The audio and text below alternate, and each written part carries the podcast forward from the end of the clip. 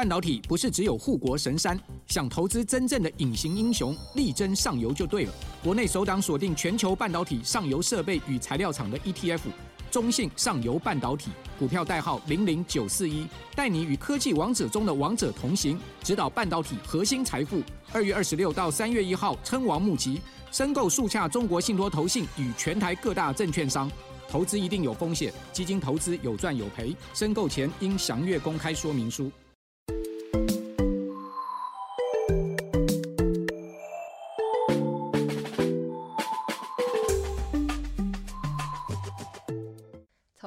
大小事，聊到省钱小秘诀，一起打造属于你的理财金字塔。欢迎收听，不管哪给我钱。大家好，我是海晴，我是强尼。我们前几天啊，不是在讨论，就是这一集的主题到底要做什么？你有跟我说，好像有挖了蛮多坑，补一下坑，但是一直都没有填上。对，因为真的太多坑没有填了，所以已经多到我有点忘记有什么主题。那我本来要回办公室去看一下我的那个笔记本，可是就觉得说我们这样好像不行，就是太多没有讲的主题，可能观众很期待，结果一周又一周过去了，怎么还没有更新呢？你知道，因为现在是二零二四年才刚过了一两个月嘛，算是刚开年不久。大家不是每次在这个新的一年的时候都会哇，我要奋发向上，我要立下一些目标，今年要完成。你应该也有吧？有啊，只是没有讲出来。像是讲了就怕会不实现。没关系啊，听众跟观众在那边帮你做见证，我也见证。应该大家都一样，就是希望今年可以赚多一点钱，年终多一点，然后身体健康这样。好像就是大家都会许的愿望。那其实我也就在这边跟听众分享，我的愿望非常简单。今年这个最大的目标就是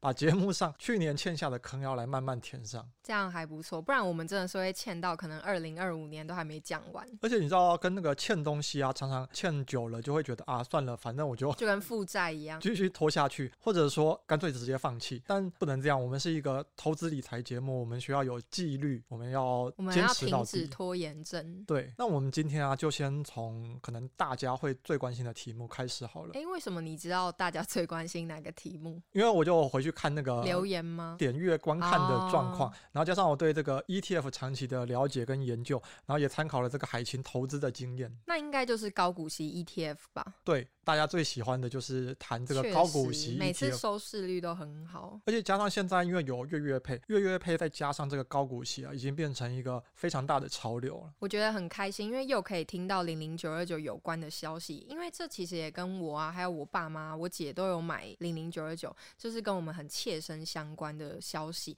但是其实我也蛮想知道，就是跟另外两档月月配相比，到底哪一个比较好？而且我其实也蛮想知道，就是去年高股息涨这么多，那今年会继续涨吗？那我们今天啊，就来试着解答这几个问题好了。好，反正我们还是要从头开始聊起。可能有些听众还不知道，目前啊市场上有的三档月月配高股息 ETF 是哪三档？可能是因为就是市场上的老板们都很竞争嘛，就是看到高股息真的是太多人买了，所以它的一直出，一直出，对，它的有点像那个无性繁殖一样，增生速度真的是非常快，资讯真的是多到都追不上。那这三档啊，分别是零零九二九富华台湾科技优息。还有零零九三四中信成长高股息，台新永续高息中小零零九三六这三档之中啊，零零九二九的上市时间是最早的，是二零二三年的六月九号。如果你是去年下半年才加入股市的新手朋友，你可能会觉得哇，原来月月配这么行，月月配这么热门。其实，在零零九二九出现之前啊，就是啊、呃，台湾主流的高股息 ETF 都是用季配息。对啊，真的是没有想到会出现月月配。对，然后另外那个还有加上收益平准金，这两个季配加收益平准金几乎是每个高股息 ETF 必备的标配。但月月配出来之后啊，整个市场的风向好像又变了，变了也证明了台湾投资人啊真的很喜欢领息，好像时间越短啊。就会越热门。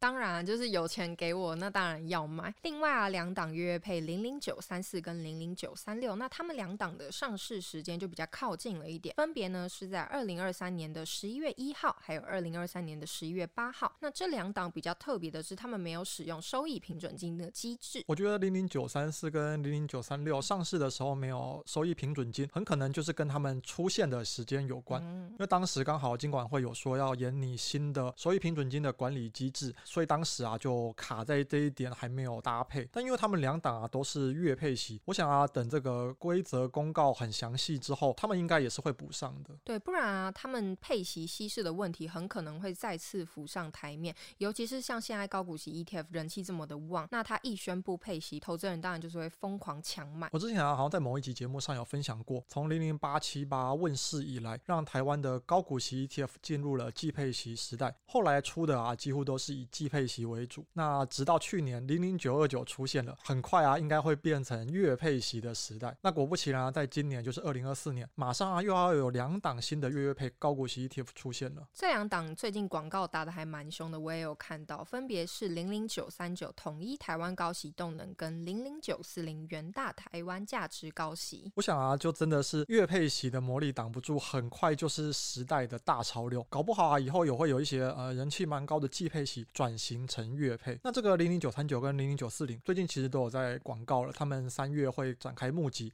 其实没有意外的话，我觉得应该也是三月的时候会上市。虽然啊，现在已经有一些资料，甚至还有人喊出哦，我可以用月月配来搭配双周配之类的方式。呃，如果今天一次聊五档，我觉得太多了，稍微太多了一点。最新的这个九三九跟九四零，我们下一次再找时间跟听众朋友分享。没想到我们今天是一边填坑一边又挖新的坑，看来强尼二零二四的新年愿望应该是不会实现了。没关系，至少这个两个坑我先解决了一个。那我们就先说回这个二零二三年上市的三档月月配高股息，那就从基本资料开始。我又整理了几个重点啊，可以给听众朋友参考。富华台湾科技优息发行的价格呢是十五元，追踪的是特选台湾科技优息指数，成分股一共有四十档，经理费是零点三趴，管理费是零点零三趴，风险报酬等级是最高的 RR 五。这档指数啊，它是从上市上柜市值前两百大的电子类股里面，经过流动性检验，考量波动度、近三年平均值利率、近五年现金股利变异系数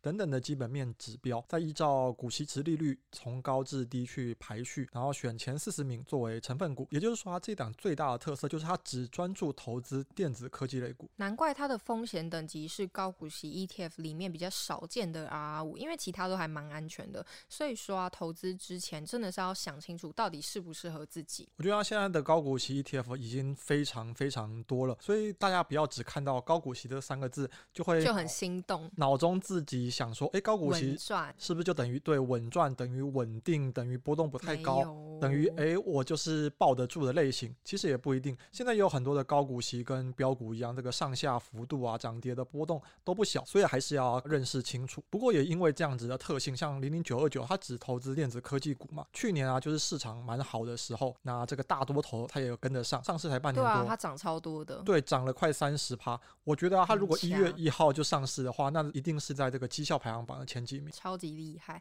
再来呢，是第二档上市的月月配高股息 ETF。中信成长高股息发行价格是十五元，追踪的是台湾优选成长高股息指数，成分股一共有五十档，经理费呢是零点三趴，管理费是零点零三趴，风险报酬等级是 RR 四。这一档指数啊，它的选股范围涵盖了整个上市上柜的股票，经过流动性的检验，再以发行市值啊、EPS、殖利率、现金股利发放率等等的指标做筛选，然后结合了股息因子、成长因子、品质因子，计算因子的综合分数。四月啊。是重视股息，九月的时候比较重视成长，依照综合表现啊，选前五十档作为成分股。那零零九三四呢？它持有五十档的成分股，是我们今天比较的这三档月月配高股息 ETF 中里面是数量最多的。另外啊，四月跟九月的选股方式有一点不一样，我觉得这也是一个很有趣的特色。这个啊，就是零零九三四它最主打的一个项目，会有一段时间专心拼着零股息，一段时间啊专心拼成长，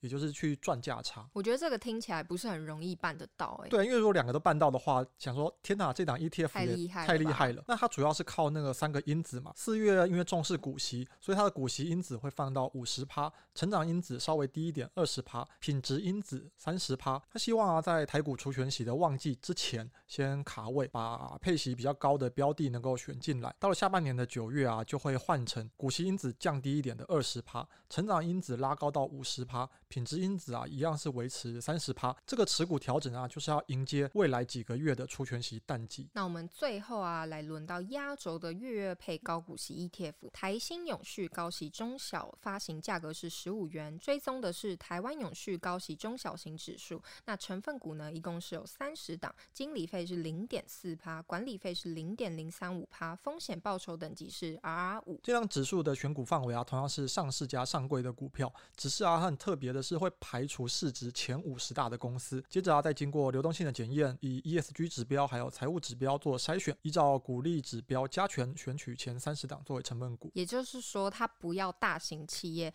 大家很熟悉的科技股，台积电啊、联发科、广达，或者是存股族非常喜欢的标的，中华电啊、红海啊、富邦金、国泰金，这些都不会被选进去。对，大家可以去看它的持股明细，应该会有不少档是自己比较陌生的，嗯、除非你很关心台股，或者你平常有在投资个股。而且啊，这一档它的经理费跟保管费很明显涨得跟九二九、九三四不太一样，年费率也是比别人贵了一点点。那之前我们有在节目上跟大家分享过，就是经理费啊、保管费这两项其实都只是开销的一部分，其他像是 ETF 会定期更换股票，买卖会有交易的成本嘛。那每一档 ETF 都有追踪的指数，都会要付那个指数授权费，召开受益人会议也是需要一笔费用的。所以它这一档的实际总开销到底是高还是低？我觉得等今年二零二四年完整年度再来看一下，对，再来看它是不是真的比九二九、九三四还要贵？我觉得是一个问号的，因为还是要经过完整年度才会准。而且一档 ETF 啊，因为他们都是二零二三年上市，刚上市的时候啊，等于你是没有成分股，